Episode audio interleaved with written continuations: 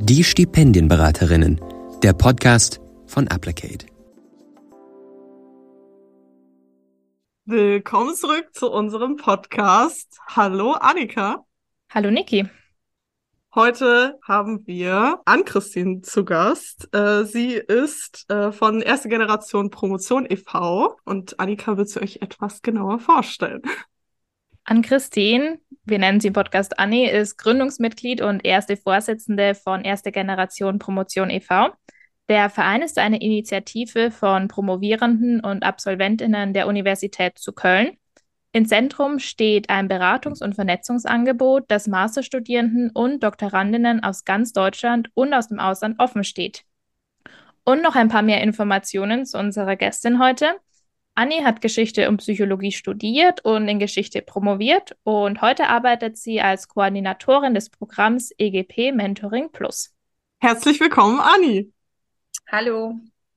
Schön, dass du da bist, Anni. Wir starten gleich mit den ersten drei Fragen an dich, die jede Person bei uns im Podcast beantworten soll.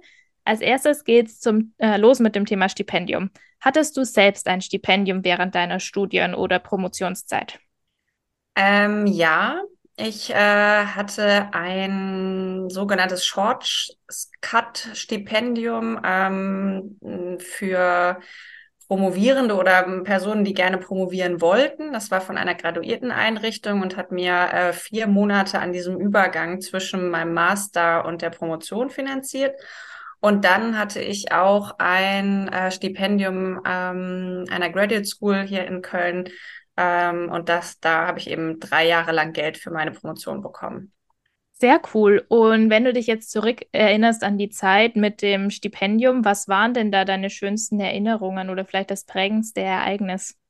Mm, ich glaube immer noch die, diese Auswahl, also ähm, in diesem, diesem Moment zu haben, in diesem wahnsinnig kompetitiven Verfahren, wo so viele tolle Leute sich beworben haben, ähm, dann den Brief zu öffnen und äh, zu wissen, man hat es doch irgendwie geschafft und gleichzeitig damit äh, diese Sicherheit ähm, dann weitermachen zu können. Das, das ist mir immer noch in Erinnerung geblieben. Das ist natürlich ein sehr schönes Gefühl. Das können wir natürlich beide ganz gut nachvollziehen. Warum denkst du denn, dass es so wichtig wäre, dass jede Person den Zugang zu Stipendien bekommt? Hm, ich glaube, dass es hängt so ein bisschen, also mein Blick auf Stipendien ist ähm, durchaus so ein bisschen zwiegespalten in der Anlage von Stipendien, sage ich jetzt mal, aber da kommen wir vielleicht noch drauf. Ähm, grundsätzlich finde ich, ist es eine ganz tolle ähm, Sache, Personen zu unterstützen, ähm, die wirklich und dann vor allen Dingen finanzielle Unterstützung brauchen, aber auch die ideelle Unterstützung ähm, davon wirklich sehr, sehr profitieren. Und das ist der Teil, den ich an Stipendien ganz toll finde. Ähm, die andere Seite ist die, wer bei uns in Deutschland Stipendien bekommt und wie die Zugangsvoraussetzungen sind. Und das ist so die andere Seite, glaube ich, ähm, oder die zwei Seiten der Medaille und ähm, wo ich immer so ein bisschen zwiegespalten zwischenstehe und wo ich sage, das, das ist so toll daran und gleichzeitig gibt es da auch diesen kleinen Haken. Absolut, das können wir total gut nachvollziehen. Das ist ja auch ein Grund mit, warum es Applicate heute gibt, damit wir genau diese ich sag jetzt mal, Kehrseite der Medaille etwas ausgleichen können und Menschen den Zugang geben können, den sie auch verdient haben. Nachdem wir dich nun etwas kennengelernt haben, quasi einen kleinen privaten Einblick bekommen haben, möchten wir gerne noch mehr über den gemeinnützigen Verein Erste Generation Promotion erfahren. Wie würdest du beschreiben, was genau ist Erste Generation Promotion?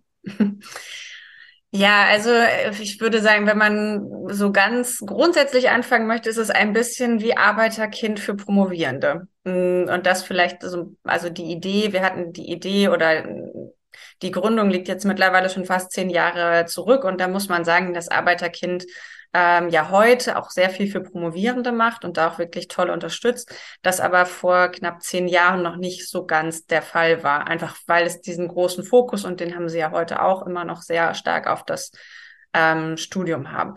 Und ähm, ja, dann war es einfach äh, dass äh, die Gründungsmitglieder äh, sich gemeinsam getroffen haben an einer Graduierten, also an dieser Graduate School, an der ich dann nachher auch war und ähm, eben festgestellt haben, dass sie das Gefühl hatten, anders zu sein als die anderen, dadurch, dass sie eben aus einem nicht akademischen Elternhaus kommen. Und das waren sie natürlich vorher auch schon in ihrem Studium, aber sie haben festgestellt, dass eine Promotion doch einfach noch mal ein bisschen was anderes ist.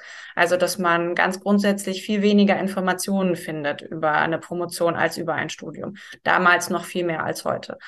Ähm, dass man mit einer Promotion diesen einen Schritt weiter schon in Richtung Wissenschaft gegangen ist und ähm, die Regeln in der Wissenschaft doch noch mal oder in Akademia, wie man ja immer so schön sagt, anders sind, als sie das im Studium sind.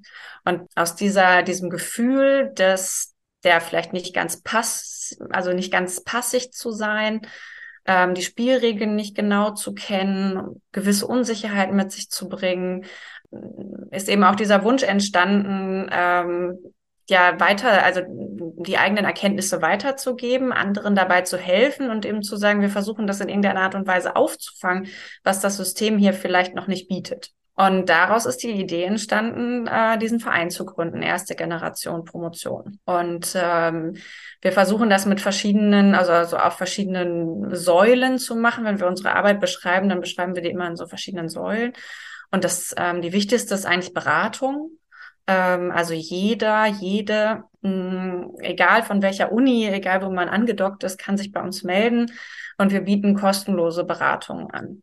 Ähm, wir machen die immer zu zweit. Ähm, wir versuchen auch jemanden aus dem Fachbereich dazu zu holen und man kann wirklich ähm, alle Fragen stellen, die sich einem rund um das Thema Promotion stellen. Sei es, ähm, wie sind die administrativen Schritte, wie fange ich überhaupt an, ähm, Finanzierung, super wichtiges Thema, was bei uns auch immer wieder ähm, aufschlägt oder aber auch wenn es Probleme während der Promotion gibt oder auch zum Schluss, ne, wenn man so am, am Ende ist und nochmal jemanden braucht, der einen nochmal so ein bisschen pusht für das letzte Stückchen. Ähm, all diese Dinge machen wir letztendlich. Und ähm, wir machen das online, so dass das mittlerweile sehr, sehr unkompliziert ist, wirklich tatsächlich für Personen von überall.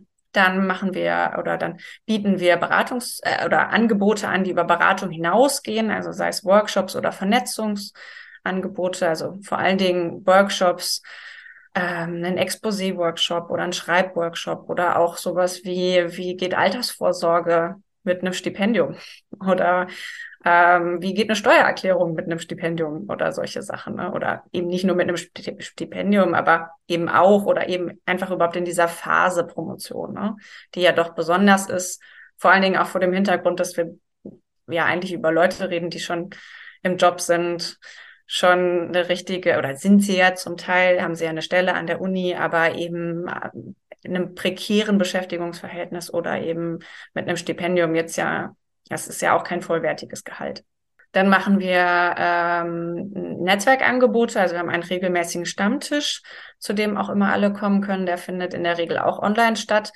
Da geht es hm, darum, dass man das Team kennenlernen kann, Fragen stellen kann, aber vor allen Dingen so der Austausch untereinander und dass man andere kennenlernen kann und diese Erfahrung zu haben, ich bin nicht alleine mit dem, äh, was ich, äh, was mir da passiert ist oder, oder was heißt, was, was mir da passiert, was ich erlebe, womit ich mich vielleicht unwohl fühle oder wohlfühle oder welche Fragen ich mir stelle. Und dann versuchen wir eben auch hochschulpolitisch oder ähm, ja äh, quasi in die Gesellschaft reinzuwirken und eben genau mit solchen Playern äh, eben auch in Kontakt zu kommen wie Stiftungen und äh, dafür zu, äh, zu sensibilisieren, äh, was diese Zielgruppe braucht äh, und da ansprechbar zu sein ja, jetzt habe ich ganz schön viel erzählt, aber das ist so ungefähr alles das, was wir machen und was uns, glaube ich, auf eine bestimmte Art und Weise besonders macht, weil nur wir dieses Angebot für diese Zielgruppe haben und dabei eben unabhängig sind von einer Institution. Vielen Dank für die ausführlichen Infos zur erste Generation Promotion. Ich glaube, das ähm, hat jetzt schon vielen Menschen weitergeholfen, was er überhaupt macht. Du hast eben schon kurz ähm, angesprochen, dass ihr ein Team von mehreren Menschen seid. Ähm, wie viele sind bei euch aktuell aktiv in diesem Team? Und dann, falls ihr da irgendwelche Zahlen habt, wie viele sind angedockt? Also wie viele Promovierenden ähm, treffen sich zum Beispiel bei den Stammtischen oder fragen Beratungen nach?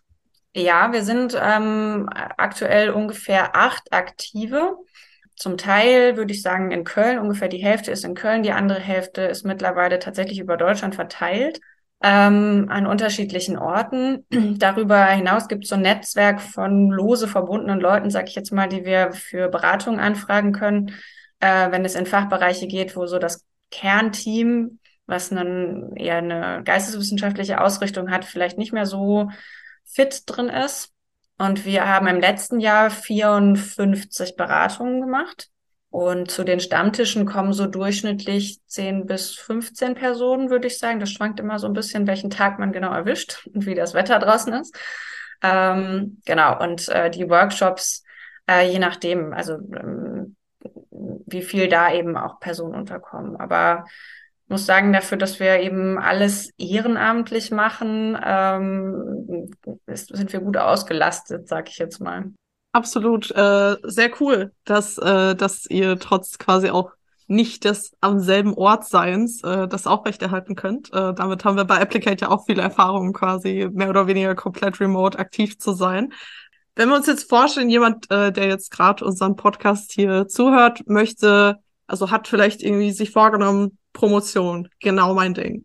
Wie, wie ist das Prozedere? Schreibt man euch eine E-Mail? Habt ihr irgendwie ein Kontaktformular? Oder wie, wie ist das konkrete Vorgehen, um mit euch in Kontakt zu kommen, um vielleicht eine Beratung wahrzunehmen? Ja, am allerbesten oder das, also der beste Weg ist tatsächlich die E-Mail. Äh, einfach auf unserer Homepage äh, die Kontakt-E-Mail-Adresse, also kontakt egp-verein.de, äh, da einfach eine formlose Mail, sag ich jetzt mal, mit allem, was euch beschäftigt, hinschicken. Und äh, dann bekommt ihr relativ zeitnah eine Antwort.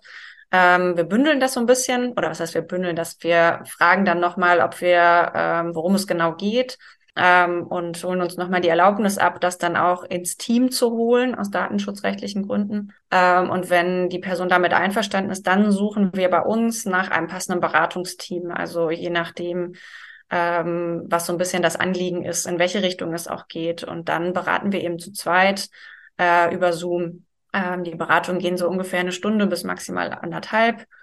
Und äh, man hat natürlich immer die Möglichkeit, dass wir auch nochmal einen Folgetermin machen oder man sich irgendwann nochmal bei uns melden kann. Also das ist ähm, völlig unproblematisch und wie gesagt, es ist kostenlos und kostenlos für alle. Also manchmal kommt so diese Frage auf, weil wir ja ein Verein sind, muss man Mitglied oder äh, sein, um die Beratung in Anspruch zu nehmen. Und das ist nicht der Fall. Bei uns kann sich, können sich alle Personen melden.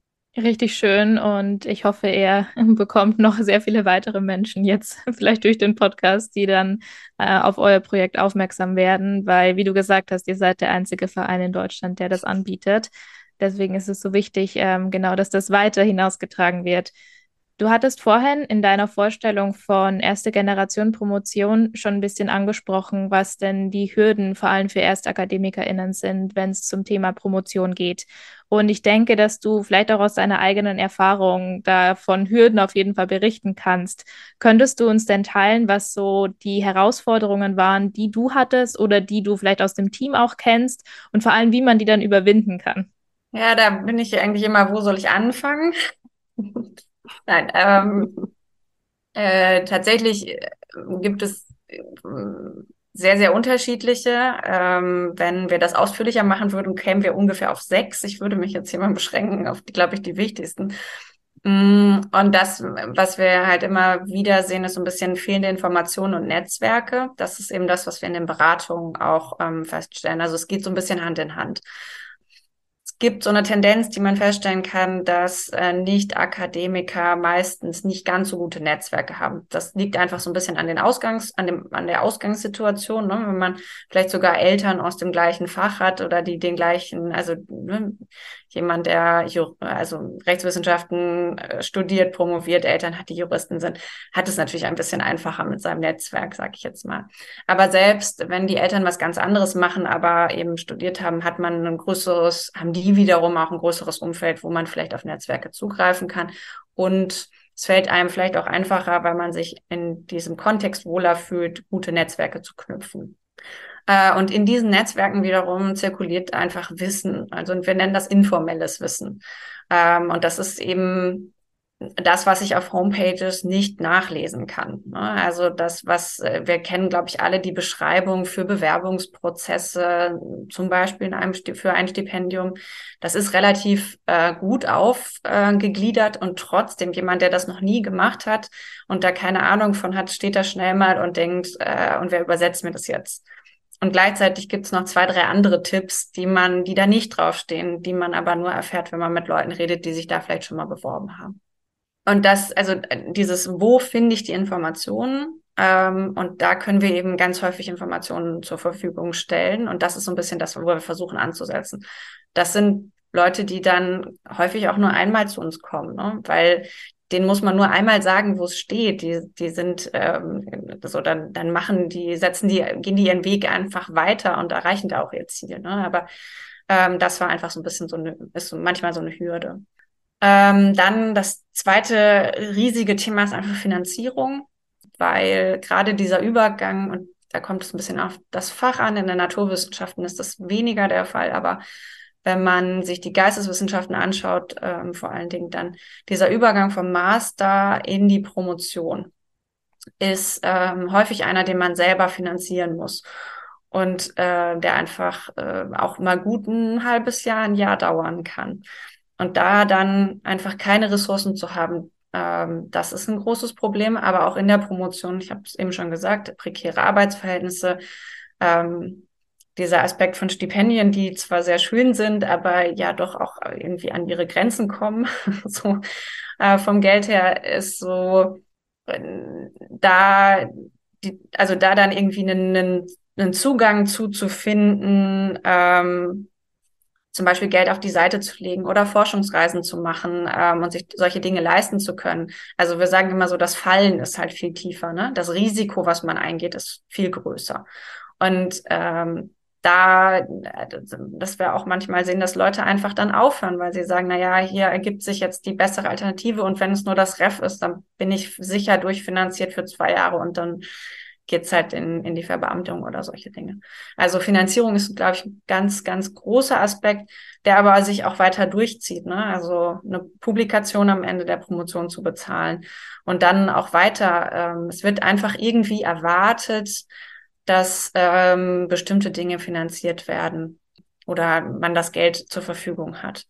Und das Dritte ist eigentlich diese Fremdheitserfahrung die ähm, so zwei Seiten haben kann. Einmal das sich fremd fühlen ähm, in der Wissenschaft. Also dieses, ich bin hier nicht ganz passig, ich spreche nicht die gleiche Sprache wie die anderen, ich habe nicht alle Informationen und ich fühle mich irgendwie, ich spiele die ganze Zeit eine Rolle vielleicht auch.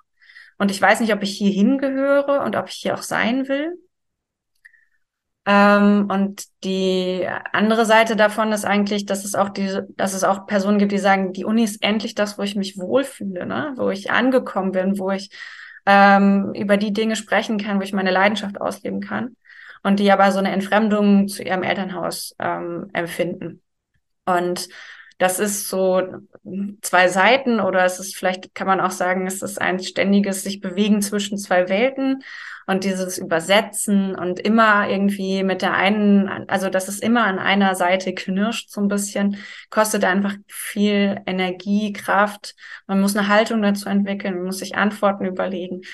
Und ähm, ja, da eben dieses Gefühl zu bekommen, damit bin ich nicht alleine oder da gibt es eben vielleicht auch so ein bisschen Strategien, die andere Leute schon mal ausprobiert haben, um damit umzugehen. Ich würde sagen, das sind so die drei großen Hauptdinge.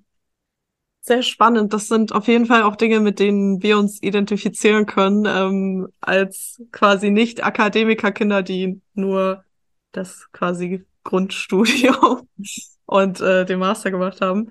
Ähm, was mich jetzt an der Stelle noch interessieren würde, ich meine, durch Sachen wie zum Beispiel den Hochschulbildungsreport äh, äh, sind so Sachen wie der Bildungstrichter offengelegt wurden für viele die ganz große Überraschung, dass äh, der Unterschied zwischen Nicht-Akademikerkindern und Akademikerkindern doch so prägnant ist, vor allem wenn man sich das Thema Promotion anguckt. Und da ist ja vor allem spannend, dass Nicht-Akademikerkinder viel häufiger die Promotion abbrechen als Akademikerkinder. was würdest du sagen, wa was sind die Gründe dafür, vielleicht auch aus deiner Erfahrung heraus, dass genau das passiert? Ähm, ja, also ich meine, die, die Datenlage ist natürlich ein bisschen schwierig, ne? Muss man, muss man schon sagen, weil wir einfach nicht so, oder Bildungsgerechtigkeit noch nicht so lange im, in dem Fokus steht und noch nicht, ähm, ja, wir da irgendwie immer noch so ein bisschen am Anfang stehen. Und die Abbruchzahl, also ich glaube, es hängt einfach, wir sehen ja, dass die Abbruchzahlen immer größer sind. Und man setzt, also man setzt es eben, oder einer der, der größten Gründe dafür ist eben Unsicherheit. Ähm, darüber, was man da macht ähm, und ob man es richtig macht und eben auch dieses Gefühl von es vielleicht tatsächlich nicht richtig zu machen oder es offensichtlich nicht richtig zu machen und es dann äh, wieder gespiegelt zu bekommen in Noten oder solchen Dingen. Ähm, und dann eben tatsächlich Finanzierung, ähm, weil man nebenbei noch arbeiten muss oder solche Dinge so dass einfach nicht die ganze Energie, die ganzen, also das sind die, die Gründe, die wir vordergründig bei Studierendenabbrüchen ja sehen, ähm, gerade auch für die Gruppe. Und ich glaube, das kann man an vielen Stellen auch schon für eine Promotion ähm, nochmal anlegen, weil äh, man muss schon sagen, promovieren ist nicht einfach weiter studieren. So, ne? Also es gibt neue Spielregeln und es gibt ähm, auch, das ist einfach wissenschaftliches Arbeiten auf einem anderen Niveau.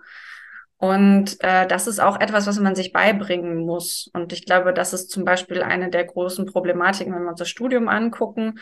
Ähm, in der Schule lernen wir nicht studieren. Ne? So. Äh, und äh, gleichzeitig, und wir lernen aber im Studium auch nur in Ansätzen zu promovieren. Ne? Und ähm, also man, man hat so das Rüstzeug, aber man muss es trotzdem weiterentwickeln. Und ähm, da braucht man, glaube ich, schon Unterstützung und muss ein bisschen an die Hand genommen werden. Ähm, das also nur für sich so alleine zu entwickeln, ist, glaube ich, schon relativ schwierig. Und dann kommt natürlich irgendwie bei Promotion, wenn wir da über Abbruch sprechen, nochmal dieser Faktor Betreuung rein. Also ähm, das deutsche System sagt ja, dass, einer bei, dass wir bei einer Promotion wählt man sich schon am Anfang den Doktorvater oder die Doktormutter, also die Person, die einen die, den ganzen Prozess ja durch begleitet äh, und am Ende aber auch die Note vergibt. Ne? Also äh, ganz auch hier sehr, sehr, sehr ähm, zweischneidig. Und das ist so der andere große Faktor. Ne? Wenn diese Person schlecht betreut oder das Betreuungsverhältnis gut ist oder ich will da gar nicht unbedingt immer nur, man kann da auch nicht schwarz und weiß sagen, sondern weil jeder Promovierende, jede Promovierende hat auch nochmal so andere äh, Bedürfnisse, ähm, wenn das dann einfach nicht gut zueinander passt. Dann ist Promotion ein ganz, ganz wichtiger Faktor, ähm, der dazu führen kann. Und auch da ist es natürlich, ähm, ich glaube, also ich kenne wenige, die ähm, in diesem Stadium schon zum Beispiel diese Ehrfurcht vor ProfessorInnen abgelegt haben und äh, wenn man dann in diese neue Rolle kommt und auch gar nicht so richtig weiß, wie man sie ausfüllt als äh, Promovi äh, Promovierende, dann äh, kann auch das natürlich zu Problemen führen. Ne?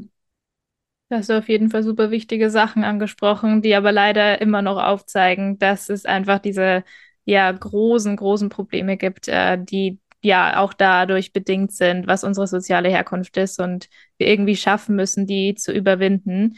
Wenn wir jetzt mal in die Zukunft denken, ähm, was müsste denn deiner Meinung nach passieren, damit wir Vereine wie jetzt erste Generation Promotion einfach gar nicht mehr brauchen würden? Ah, ja, das berühmte, wir schaffen uns selbst ab, ja. ja, ich glaube, wir brauchen ganz, ganz grundsätzlich ein anderes Verständnis äh, von Bildung und Bildungsgerechtigkeit und unseres Bildungssystems. Also nur weil wir auf Hochschule gucken und das ist natürlich auch, das ist eigentlich, Promotion ist natürlich ein sehr exklusiver Teil, sag ich dann mal im Vergleich. Ähm, und das muss man natürlich in dem System sehen. Ne? Also ich würde immer sagen, äh, man muss auch auf äh, quasi das ganze Bildungssystem, angefangen vom Kindergarten bis zum Ende. Ne? Aber da würde ich eben auch sagen, immer alles. Ne? Wir können all diese Probleme nicht im Kindergarten lösen. Das äh, wächst sich nicht raus und das dann ist dann weg. Ne? Und die andere Sache ist, dass mh, hm, ich schon glaube, dass wir eine andere Hochschulkultur brauchen im Hinblick darauf, was wir ähm, ja da auch vielleicht für normal halten. Ne? Also diese Deshalb wird ja Bildungsgerechtigkeit immer sehr, sehr stark auch in dem ganzen Kontext Diversität und Chancengerechtigkeit gedacht, weil es einfach dazugehört. Ne? Also da fehlt uns einfach, also zum einen fehlt uns eine Perspektive und dann müssen wir uns aber fragen, warum sehen sich diese Personen nicht an der Uni? Ne? Und warum sortieren sie sich vielleicht selber aus, weil sie sagen, sie gehören da nicht hin? Und das hat damit zu tun, wie unser System strukturiert ist, also sei es zum Beispiel solche finanziellen Aspekte, ähm, äh, das, was wir fordern von den Leuten, wenn wir sie finanziell fördern wollen. Also da sind wir dann wieder bei so Stichpunkten wie soziales Engagement bei Stipendien. Wer kann sich das tatsächlich leisten und ähm, welche sozialen Schichten haben vielleicht auch so eine Tradition von ehrenamtlichen Engagement in ihrer Familie? Ähm, und was reproduzieren wir da eigentlich? Welche Vorstellungen von Bildung und Leistung ähm, rufen wir da äh, immer wieder ab und ähm, sind so manifestiert?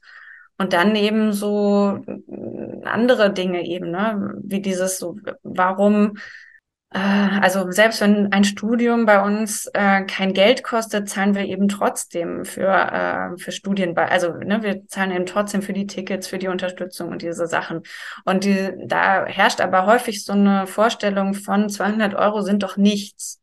Oder ein, wenn ein Computer kaputt ist, dann gehe ich los und kaufe mir einen neuen ähm, oder die 50 Euro für die Studienexkursion, das kann doch kein Problem sein.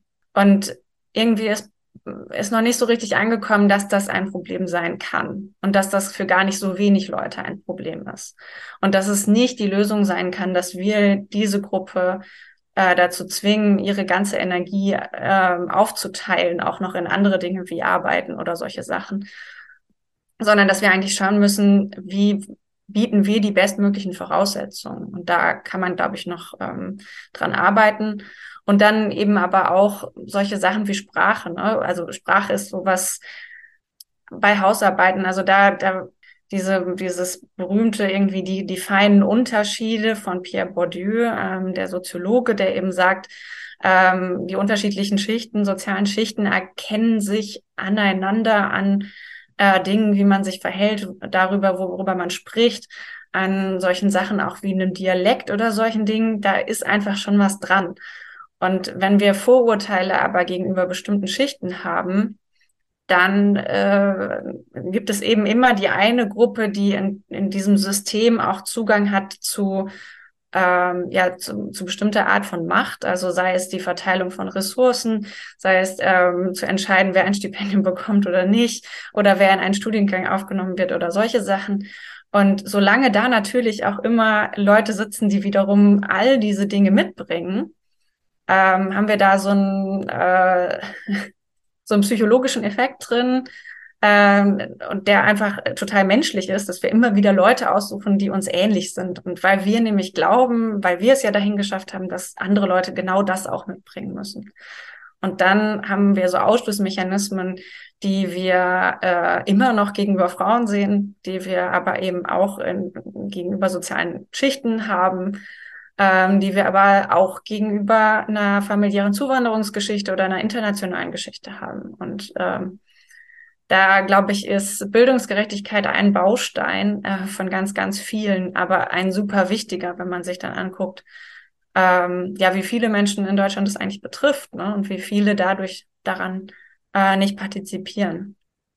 Genau, vor allem wenn man äh, sich anschaut, wie prägend natürlich auch Bildung für das restliche Leben ist, äh, sind das natürlich alles super wichtige Punkte, die du da auch genannt hast. Wenn wir jetzt mal quasi von der Zukunftsvision wieder zurück ins Hier und Jetzt gehen. Und vielleicht hört uns ja jemand zu, der jetzt sagt, hey, ähm, ja, eine Promotion, das wär's jetzt. Das wäre genau das, was ich jetzt machen möchte. Das stelle ich mir äh, irgendwie ganz toll vor und da kann ich meine wissenschaftlichen Ambitionen ausleben. Was wären so deine persönlichen Tipps an, an so eine Person, die sich noch vor dem Anfang befindet? Ähm, ja, also ich finde es schon auch nochmal wichtig, darüber zu sprechen, was ist meine Motivation für eine Promotion, weil man muss schon sagen, das sind in der Regel drei Jahre, tendenziell eher mehr. Ich glaube, der Durchschnitt in Deutschland liegt gerade bei viereinhalb Jahren.